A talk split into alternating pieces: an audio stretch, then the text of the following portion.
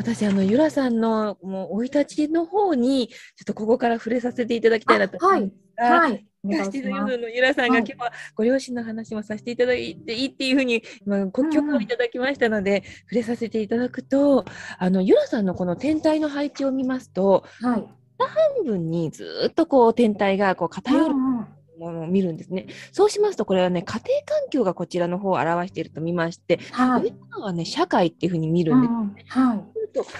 庭の方に何かあったのかなって見るときにこちらの天体配置をお持ちの方に共通するテーマっていうのは幼少期の家庭っていうところに不安感を抱いたり自信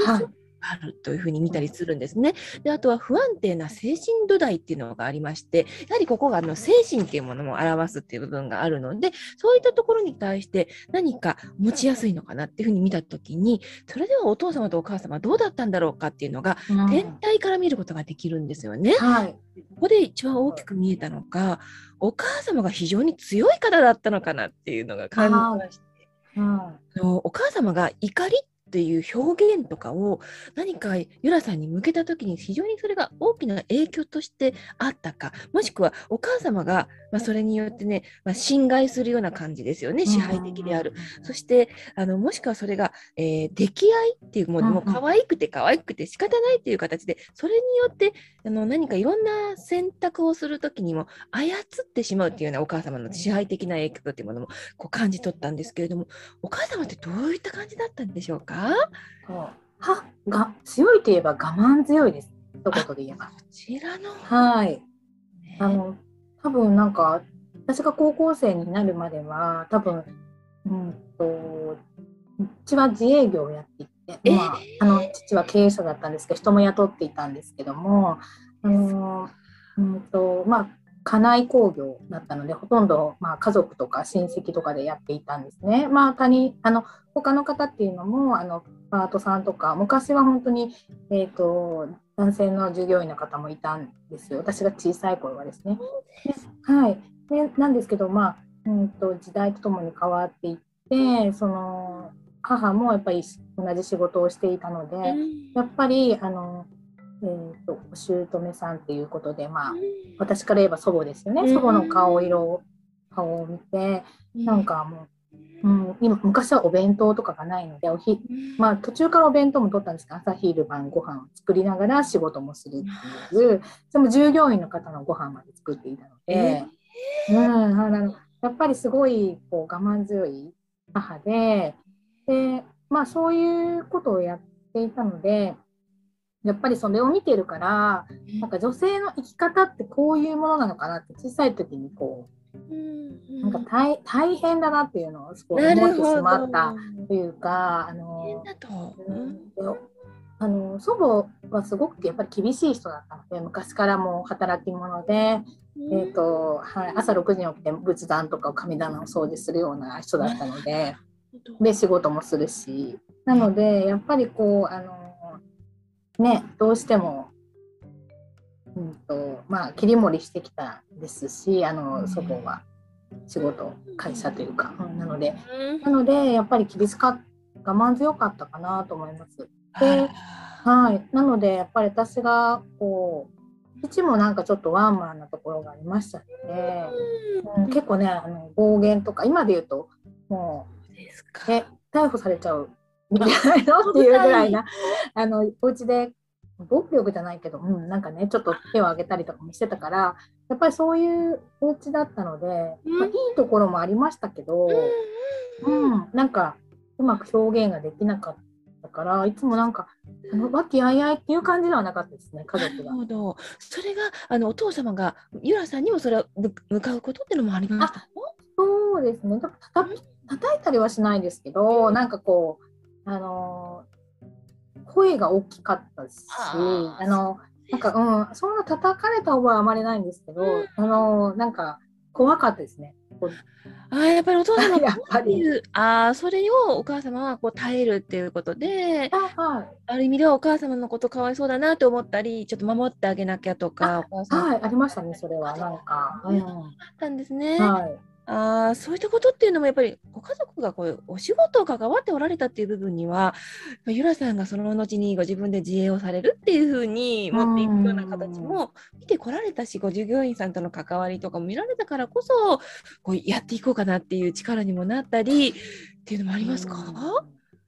なんかあんまりあのなんか働くことって会社で働くことをやっていたらなんか会社の方が楽だなって思った時もあったんですよ。会社働きに組織の方にも入ってしまった、うん、入ってる方が楽ですよね。土日は休みだし。サラリーマンの家庭にやっぱ小さい時は憧れてた時もあるから、えー、なんですけど、まあなんか多分自然に司会の仕事をするようになったら、やっぱりなんか休みが合ってないようなものなので、やっぱ自営になって、自営業みたいになってしまって、うん。で、そうなった時に、なんか、それも対応できたんですね、割と。あのー、休みを取りたいっていう人はやっぱり休みをちゃんと分けたいっていう方はサラリーマンとかねそういう公務員とかお勤めされるのが向いてらっしゃると思うんですけどそれも対応できたのは多分家族のおかげ。はい。親両親はもうやっぱりあのね繁忙期は休みがなく働いてましたので今だったらもうブラック企業だったんで、きっと。作業はそういうものですものね。はい。うん、えー、そうなってくるとやっぱりゆらさんがお仕事立ち上げた時にはもう司会業もそうですしあとそういうちょっとスピリチュアルな感性、まあ、うんうん、っていう部分であったりとかもう大好きっていう感じでしょうか？お仕事を。なんかねあのそうかね大好きっていうかななんでしょうね。なんか周りに求められてそっちに促された感じですね。そうか助けてっていう風な感じで、はい、お仕事的なものっていうと、うん、そうするとじゃあよし私が行かなければって駆けつけるような感じだったりとか。そうそうなんかなんだろう。やっぱりお仕事って求められての仕事だなってやっぱり思ってるので、ね、で自分がやりたいって言っても、うん、やっぱり趣味趣味になっちゃう時あるじゃないですか、お客さんがいなければ趣味だし、一人でもお客さんがやってほしいって言われたと司会業は不思議と毎別に私営業しないですけど毎月のように仕事が OL しながら入ってきたんですよ。そうです。事務所に所属してないし、なんか友達の友達とか、えー、友達の友達とか。で全然知らない方とかね、やってます。なるほど。で、はい、込みとかあの方がいいよっていう信頼で広がっていったってことなんですものね。うん。うん、なんかあんまり考えてなかったけどそれは今から思えば本当ありがたいお話だったなっていうふうに思いますね。すごい、もうだ何万人っていう方をされてるっていうことでしょうね、もう関わってから方だあそうそうですかね、なんか何万人、なんかこう、もあの事務所でやってきた時の1000人以上しかちょっと入れてないのでわからないですけど、でもあのそうですねいろんな方にお会いしてるなとは思いますねたくさん。うん日々あの、もうゆらさんはこうクラブハウスでもご自身も開発されたカードがあるんでしたね。はいはいはい。それは名前がことといカードって言われますか？まなみカードまなみカードっていうんで、まなまなみって私のまなみってよく思われるんですけど、あの私のカードじゃあ。ひらがなで、ま、マナマナって聖なる力ってはい聖なるのはい。それをなんかあのまなみカードって名前つけたんですけどでもことといするからも皆さんことといカードってもう言われるしどっちでもはい、あの OK にはしてるんですけど今は、うん、この「こととい」っていう言葉はゆらさんが考えられた言葉なんですか？もともとあるんですか？あえっとね私がラジオのあの司会もやってたんですけどラジオのパーソナリティとかラジオの契約社員で働いてたってもあるんですねラジオ局の。でその時に取材で行った先で「あのこととい」っていう言葉を聞いて質問する尋ねるっていう意味だったんですよ。そういう意味があるってことと言って、はい、漢字で当てはめると、まあ、ことといのこと言葉っていう形でしょうそうですね、そうだと思うんですけど、言葉を問うっていう字でことといで、あの全く多分あのこととい橋とかね、東京にもあるらしく、はい。なので全くないわけじゃないんですけど、あんまり知られてないですよね、その言葉が。はい、初めて聞きました。うんああ、そういうとこからで、ことというのセッションをご自分でオリジナルで作って、そうですね。ですかはい。でカードを作って、はい。質問、質問と当時その魔法の質問っていうのをやっていて、魔法の質問認定講師を取ったんですね。有名なはい方がいらっしゃるんですものね。はい。で、うん。で、その質問、質問のことをやっていたので、あ、質問よりも私の方はことといの方がなんかしっくりくるなっていうのが思って、で、ことといっていうのを、やっぱりカードを、当時、だからその、質魔法の質問？でも、あの、魔法の質問カードに漢字のカードもあったんですけど、あの、周りにそういうなんか漢字カードで絵絵手紙を書いてる方もいらっしゃったので、自分で作った漢字カード。なので、なんかそれが私に合うなと思って、あの、最初は手書きで作ってラミネートして使ってたんですけど、そこからスタートされたんです。そうそうそうああ、面白い。そうでラミネートをさせてもらって普通の名刺代のカードに書いてラミネートしたんですけど、であの2回目はちゃんとデザイデザイナーさんを通してそういうカード会社でつ作ってもらったんです1個だけ。すごい、一個だけそれを作って、カード会社にじゃあ、1カートンといいますか、このカードの枚数をご自分で。そこれってなんかこう、例えばタロットの枚数とかだって22枚までとか、例えばオラクルだったら56枚とかありますけど、そういうふうな塊まで集めてご自分でカードをこうはい。考えてって感じでしたか、う111枚なんですけど、わあのはい、ですごい結構多いじゃないですか。こう今ちょっと見てるとこうなんかわうわあ、そういうふうな、そうなんですよ。で結構あの多いじゃないですか。多い。あのー当時言霊の教室というか講座を受けてましてばまた別でであの50音を、えー、と50音ねあのあいうえおを、えー漢字一文字に当てはめた方がいらっしゃるんですよ。そうでうん、で102それをね123文字になっちゃったねどうしてもなんで1枚にできなくて。それをちょっと昔の旧字とかもあったのでそこから111枚にしたんですね私が。うん。うん、でそれがきっかけでその、まあ、このカードを作って1セットだけ最初作ったんですけどちょっとその昔のか昔の古い感じはちょっと省いてもう一回作り直したんですこれ。だから 3, 3回目の 3回目なんですよ。でまあまあまあ経費もかかってるしであのやっぱりこのカードをやっていく意味っていうのはようやくここにさもうほんとそれこそさっき由美子さんがおっしゃった去年ぐらいからようやく分かってきたっていう感じですね。へえ去年あたりにじゃあもう確固たるこれっていうのが1のスタートで出来上がったと。そうですねなぜかというとこの「こととい」っていう言葉があこれがいいって言ってそのあとまなみカードとこととい氏は一応商標登録して R がついてるんですけど、あそう。はい、あのそれがまあ2016年ぐらい。やり始めたのは2011年からあのことといっていうかこの、えっと、カードのやつはやり始めたんですけどことといって当時つけつかつけないくらいかぐらいで。うん。2016年ぐらいにその商標登録をしようと思ってまなみカードとかことといしっていうのを出したんですね。でことといしっていうのはあの教師の詩っていう、はい、あのあーなるほど。なんですけどことといはひらがななんですね。あ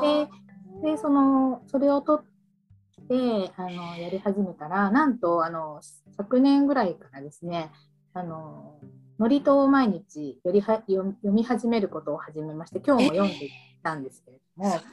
そしたらその祝詞の大払い言葉という言葉の中に「ことといし」っていうあのフレーズがあるんですね。え字はちょっと違うんですけど、あのはい、すごい。そんなシンクロなども見つけて、そうそうなんですよ。だからあやっぱり私の中でこうことといっていうものはそのやっぱりこのカードを問うこととその、まあ、いわゆるコーチングで質問力の言葉を問うこと問い力と、その大払い言葉の中に出てくるノリとのうん、まあ読み読み上げてあの、何日お参りするっていうようなこの三位一体みたいな三種の神器ってよく言いますけどあの私の中のなんかこうカードを問うだけのカードセッションだったらなんか言問石としては確立してなかったんですね。まだ。なんですけどもそのやっぱ払ってなんかこう言問いっていうか皆さん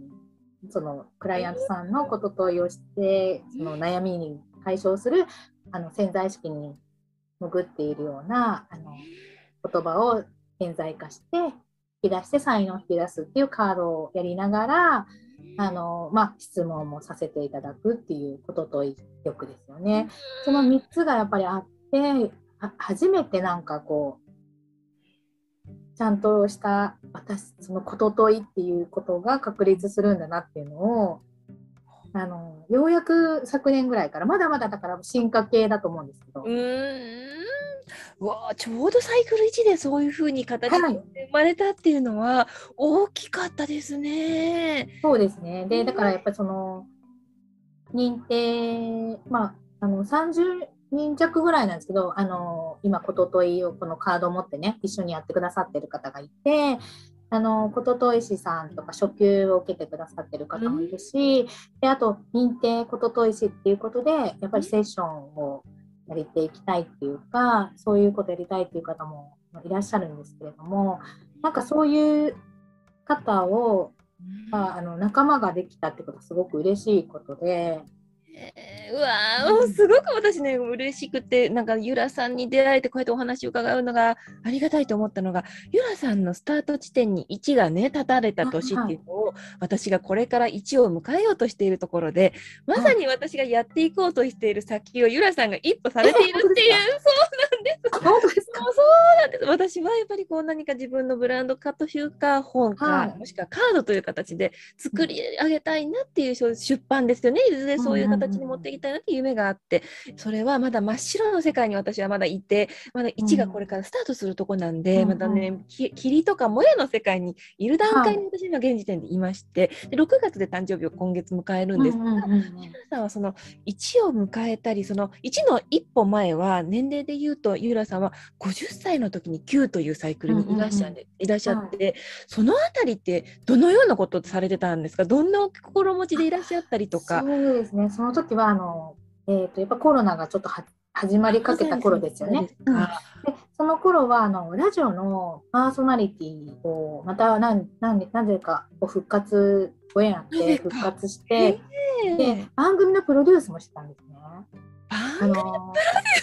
そう。なんかラジオの自分だけじゃなくてあの4つぐらい番組をねあの女性業家の方が全く素人さんの方をあの月1回あのやってらっしゃる方を4番組かな。自分の入れて4番組やったんですけど、はい、それでなんかあのヘトヘトだったですね。それでやっぱりこうね、あの自分のことだけじゃなかったから。でそう最初はあのやっぱりそれがちょっとあれあの Q の Q のエネルギー Q のエネルギーが何か分からないですけどこうなんか全体プロデューサーとか老人とか新しいものよりもこう古いものを全部まとめ上げて完成に持っていくっていう、はい、片付けるとかまとめ上げるみたいな年ですからね。落ち着いていって年。はい、えー、まあ、そこをやってたおかげであのことといねカードをやってみたいなっていう方もちょっとそこから出てきたこともあるしでそのそれをやったおかげであ自分の力の足りなさとか、そのなんかこ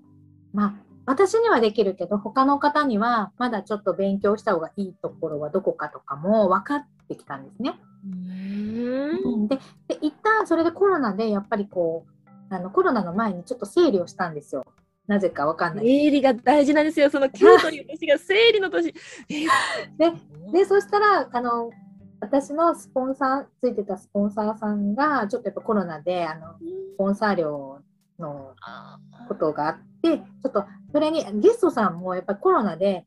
あの出たがらなくなったんでまあズームでももちろんできるんですけどかけてはダメっていう時ですものねそうだからなんかこうなんかこう宣伝することにちょっとあの前向きじゃないっていう方がやっぱ増えて、うん、でやっぱり余儀なくされたんですけど、それのおかげでやっぱりこういろいろこう私がどういう方向性に進んだらこの先その1のスタートもそうなんですけど、っていうのをこういろんな人にお会いしたりお話を聞いたりとか、まあ、こういうことを通じてあの今迎えてるかなというふうに思ってるんですけど。やっぱりそこって向き合う時なんですよね。そこで常に発信っていうようなところの流れではなくて、完全に下にぐっとこう潜り込むところなので、うん、今までの8年前を振り返って1でスタートしたことが、うん、まあ、ひらさんで言うと42歳が1っていうスタートだったんで、うん、そこで新しい種を植えたものが最終的に9で刈り上げて収めたっていうこう土を慣らしたっていう段階までちゃんと仕上げてらっしゃったから新しい種を51歳のこの1っていうサイクルでポンって植えることができたっていうのは大きい流れでしたね。この切り替えを全て踏んでいかれたっていうのが。うんね、だから自分ではなんか無意識でやってるんですけど、うん、そのなんか聞くと伺うとそういう話を伺うとやっぱりなんかこうあの意味あって動いてるのかなと思って。素晴らしいです、うん、やはり心と体の感覚っていうのを常につながってゆらさんがと自分にた通ってじゃあよしじゃあここでは行こうかあいやここではストップしようかっていう流れをちゃんと武器を武器としてねご自分のこう直感などを取り入れてこられたっていうのが、うん、まさにそのスムーズに変えたっていうのがね感じ取れましたね。私ねここでね見ていくとね46歳の時っていうゆらさんが5というサイクルのところにいらっしゃる時っていうのはこうピラミッドでいう転換期っていうところになるんですが、このね46を境に45と47この前後の3年間が大転換期っていう風な3年間と言われるんですが、これは何かありましたか？今からで言うと、1、2、3、4、5、6、6年前になりますが。6年前。ええー、大体6年前かなと。あなので、その、ことといしとか、まなみカードをやっぱり商標登録しようかって。思った時期ですね。ななぜかわかんないですけど、なんかその当時、やっぱりこう、あの、うん、その頃かなとうわー、すごい。やっぱり賞を取っていると、そこが大きいですよね、ご自分のものとして。うん、ななんかそのまでは、やっぱりこう、あの、なんかカードセッションでいいかなとかっていう感じだったんですよ。なんですけど、さっきのなんか、割とだから精神性っていうか、あの精神性だったり心理学の要素とかをやっぱり講座の中にも入れてましてあの割とそっちを大事にしてるって言ったらいいかなっていうか、カードを持った方自身が幸せになってほしいっていう思いも多分あったし、今から思えばそうなんですけど、なんかその、まあ、一見ネガティブなことがちょっと起こったんですね、そのと起き起きますよね。例えば人の裏切りであるとか、えこの人、こうなのっていうびっくりするようなことが起きたり、うん、はい、人間関係においてのね。うん、あのー、なんか割とこうカードとかあの50セットぐらい持ってるとやっぱり売りたいと思うじゃないですか普通は人って。在庫を持ってれば。なんですけど私今から思えばあの誰でもいいって思ってなかったんだな。誰にでもこうかお金出すから買いたいっていうかだそういう方にあのもちろんそれがきっかけでね広がるご縁もあるけれども私によく言われたのは周りのその経営者さんとかに言われたのは私のメンタルブロックなんじゃないかっておっしゃってる方もいたんですけどもそうじゃなくてやっぱりことといしとして確立してない。なんか要するにこれからねルミ子さんも作るのにあたって なんかそのカードと一緒に育てて育自分が育っていくっていうか一種のなんか商品なんだけどもそのなんかあのまあえーと、もっと広めたいって言って誰かに読んでもらいたいってブロックがあるとやっぱり広がらないとは思うんですけどその最初の一陣の方たちっていうのはなんかそれなりになんかこう思いが分かる方に、うん、受け取ってほしいと思ったんですね。で第2陣第3陣でもしカードがあのこう、えーと、増刷っていうか、まあ、あのもう一回あの作り直すっていうことがあったとしてもその方とその最初の初期の方はちその中でやっぱりこうどっかこう親戚付き合いができる人たちがいいなと思ってたんですよ。ファミリーですものね子供を一緒に育てていくような感覚。そうだからあの要するに里子に出すぐらいな気持ちそうですよねそうそうみんながもう血がつながってるっていうそうかねそういうご縁でやっぱり深いものじゃないと。だから第一陣の皆さんはその里子っていうかあの要するにえー、と育ての親です。私は生みの親だけど育ての親だと思ってよろしくお願いしますみたいな方を選んでっていきたいんだなっていうのを多分2016年ぐらいにそう思ったのはどうしてかというとネガティブなことが起こったから一瞬。うん。そういうことでした。うん。そうだからオラクルカードをうん。もう私もたくさんやって勉強もしてきたんですよ、そういう講座に行ったり、私タロットも習ったし、うそう。やっぱりその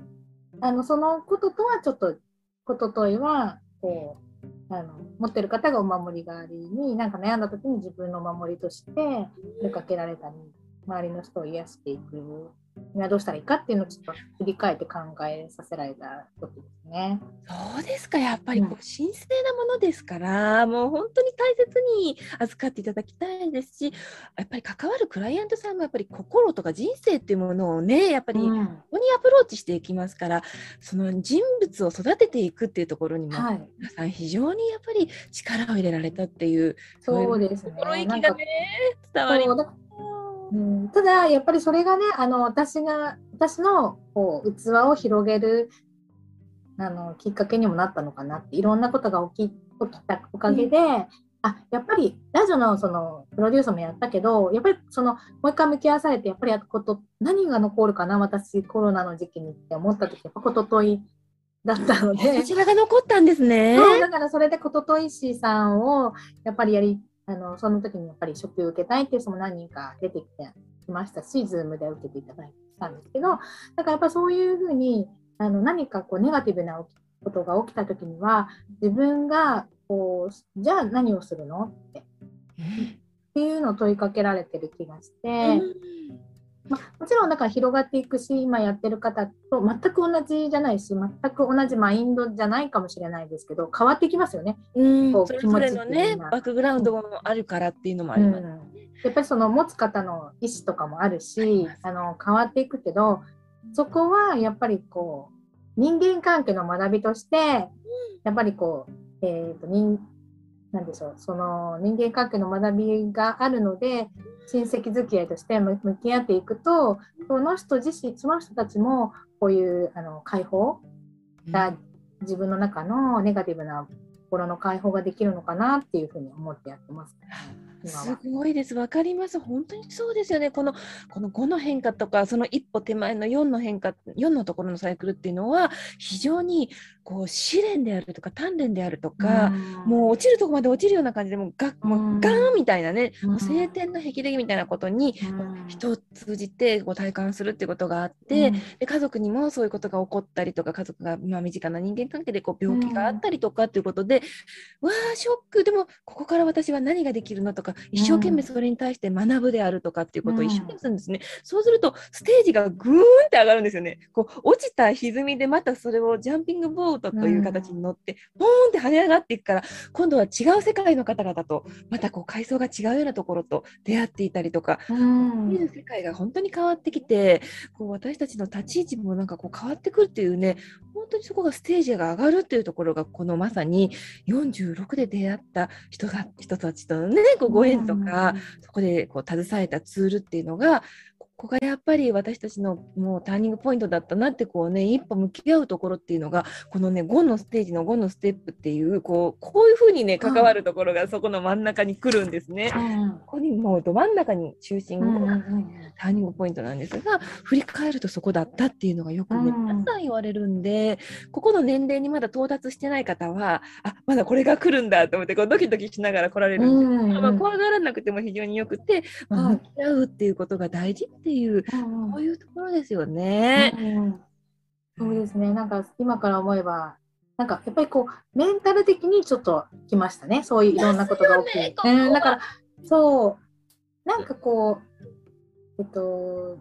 一応ね、自分では前に進もうと思うけど、ちょっとなんか半信半疑なとこもあるし、そうね。そうまだ確立その、それこそ確立してないから、大丈夫かなって思うところもあって、でもやりながら進めるのが一番いいですよね。だって完璧なものはできないからやっぱり。そうですね。やっぱり進むことっていうのが大事ですよね。チャレンジはいしたり、ドキドキすることをやってみるっていうことで、うんやっぱ見えてくる世界や出会える人が変わってきますし、はいなんかね360度こう見れたっていうそんな体験になりませんでしたか？いいも悪いも人の悪いも見たよっていうね。うん、そうですねなんかこう、うん、なんかそのなんだろうなこうそこまでなんかあだからやっぱりそこまであの大切なものだったのかなって自分にも思うしそのそこまでこだわることだったのかなっていうのも思い あの私あんまりねこう直感でやる時ってそんなに考えずにポンってやったりするんですけど後からあやっぱりそこまで考える大事なものだったんだなと思ったり、ああいうなんかちょっとねあの合わない方が入ってこなくてよかったなとか思ったり、それによってやっぱりこう、なんていうのかな、上り、上っていく坂も違ってきますよね。坂、坂道なのか、下り坂なのか、上に行くのかも違ってくるので、よね。うん。このピラミッドの土台をしっかりしっかりこう積み上げていったっていう形で、一段一段上手にやっていくと本当に全てがこうねこううん積み上がっていくっていうのがあって、やっぱり土台の大事さっていうのを感じますよね。こう本当にコツコツコツコツですけど、一人の人を一つずつこう一人一人向き合いながら育てていくっていうのも、そういう大切なね地道な作業であったりしますよね。心を込めるとか、向き合っていくっていうんですよね。うわーそういうことをされてこられたんですね。すごいなんか私のなんか未来を見せていただいてる そう、だからやっぱり人間関係がやっぱり大きいと思うんですよね大きいで。すコミュニティって大事だから、最初のやっぱり、私の中でやっぱ最初の50人ぐらいは、絶対ちょっとなんかこっちが選ぶぐらいの気持ちでいたらいいなと思ってたんですけど、あのそうしないとやっぱりこうあの曲がってっちゃうんだなそうですようんね。なんかこう絶対分裂するのはしょうがないとは思うんですけどそう。だけど50人ぐらいはちゃんと私が話ができる人がいないとに渡したいなっていう気はありましね。なるほど。うん。例えばもう50人っていうふうに出来上がった時によくこれって人間関係の分であるみたいなんですけど、うんこう本当になんか自分のすぐ下のまずはなんか56人とかこのチームはいはい。っていううんうん先端の部分の人たちっていうのがすごくいますよね。うん。なんかまあこう下の方にいらっしゃる方も必然的にそこうなるんですけど、ううん。やっぱりありますか？そういうやっぱりあの周りにいる人が例えばね周りにいる人が敵だったら困るじゃないですか。ねえそう。背中から刺されたらなんていうのかなこう。そうそうそうそう。だから例えばみんな、まあうん、いいこと言ってくる人もいるじゃない？これを広めたいんです、一緒にとかユダさんと一緒に広めたいんですってくれるうんそれがなんかやっぱりこうあのその意図が何なのかっていうところまであの知るまでにはやっぱりなんか認定までしてないとダメだよ。認定を取ってからじゃないと私はそのなんていうの？えっ、とまあその人のことを信頼できないっていうかね、そこまではやっぱり深くビジネスで使われないなっていう時はありますね。なんていうのかな。うん、こととに関してだけですね。他のことはわからないですけど、うんそのこととに関して言うと、そのやっぱりこの、まあ、えっ、と、ことといしっていう、ことといとかことといしっていう言葉を預かった私が、やっぱりそれを曲げちゃうと、ねあの、なんか曲がったものになってしまうんですね、最初の。だから、だから最初のピラミッドのこの上の方のうんになりたかったら、やっぱりその辺はちょっと、うん、うん。基本に主張りじゃないけど、うん。主を守っていただいて、うん。うん、破っていいよって言ったら、離れていってもいいと思うんですよ。なるほど。だから主の部分はちゃんと基本の部分、こととに関しては、他の別にオラクルカードとか心理学とか、自分で学ばれたことに関しては私何も言わないですし、そのエッセンスを加えてやっていきたいんですっていうのは別にいいとは思うんですけど、うん。あのそこの部分は、た多分曲げちゃいけないところは曲げないようにしないと、なんか本質とか真髄がなんか伝わっていかない。まさにそうですよね。やはりこの4番、22番さんのゆらさんが言われるのが本当に一本筋が通ったここっていうものを大切にしている。うん、そうですね。なんかそれ言うと厳しく思うかもしれないですけど、多分私だけじゃなくて他のなんか料理とか何でもそのなんて基本があるわけじゃないですか。そうですね。部分っていう大事なところっていうのがありますから、核とするそこですよねそ。こを名乗りたいっていうんだったら、やっぱりそのラーメン、ラーメンさったらラーメンのスープをちゃんと同じにするとかしないといけないよねって説明お家系っていう家系 だよね。わあなるほど。そうそこがやっぱり後ろからね刺されてなんかこうもう持ってかれちゃったり分裂するようになっちゃう最初からそれが起きるとすごい傷つくと思うんです。そうですよね、うんやっぱり上に立つものっていうのは常にそういう危険なんかそのゆらさんの話を聞いてるともしもしかしたら前世からのそういった話もあるのかなってこう後ろから刺されるそうそう後ろからね刺されるんだね。けど、うんなんかそれはやっぱりこうなんだあのやっぱりこう職場での人間関係もありますあります。してましたけど営業の仕事するとやっぱりこうみんなが味方なわけじゃないんですよね。やっぱりこう切磋琢磨するからこそちょっと意地悪とか嫌がらせみたいなのがあるからうそう。そういう体験もしてるんでやっぱりその割とのほほんってして生きてきたと思うんですよね。そのジムとかそういう仕事とか。確かに歯科医業とかもそのテストたくまだけどどうぞどうぞっていうタイプなんです。よ。あんまりなんかこうなんていうのこだわりをそこまで持たずに来ちゃったもんだから、なんですけどそのえっ、とやっぱりどっかでこだわりを持つものがあるとすれば多分そういう経験をさせても嫌なネガティブな経験をさせてもらってやっぱこととは守らないといけない。私がやらない。で叱るべき時が来たら他の方に、まあ、任せるっていうことに来るのかもって思そういう先まで見据えて、うん。ほおー素晴らしいな。やっぱりその22番さんって本当に高いところを見てらっしゃるしぐーんとこう成長する速度が速いって言われてよよく言われていてはい。よく選手とかも22番ってお持ちなんですけど海外に行って一気にこうバーンってでもそれはコツコツコツコツ毎日毎日下積みがあってね一生懸命トレーニングしたからこそのこれなんですけど周りから見るとぐーんと行って見えるから風当たりが強いというかこうそうなんです。ね毎日 毎日やってるんですけど私。本当にそこを見せないけれども頑張ってる姿を。はいいうところにあのご自身のね何かプライドもあるでしょうしそれがまたなんかカリスマ性にもつながっていくんですけど、うん。そういうものをねやっぱりご自身もいろんな教会とかそういうような団体に入って一生懸命学ばれて見えてきた関係性とかがあるから、うんうんうん私の場合はこうしていこうみたいな道が見えてきたりとかってもありましたでしょうしね、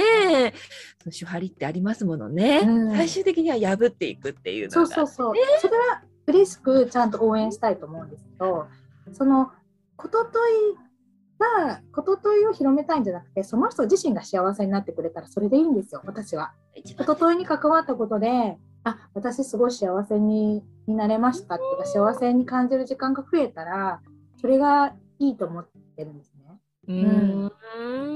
それがもう50人の方にはもうこう皆様にいてもう行き渡ってらっしゃるんですね。そうですね50人まだね50人まだ達してないですけど50人にはそうなるようにまずはしたいなっていう思いはありますね。はい。ゆらさんはどこかこうこのね私ね実は今回この日本地図をこう出したのがゆらさんのね、パワースポットを出すああありがとうございます。どいえもうこうなんかすごく気になってゆらさんって今どこの辺で活動されていますか？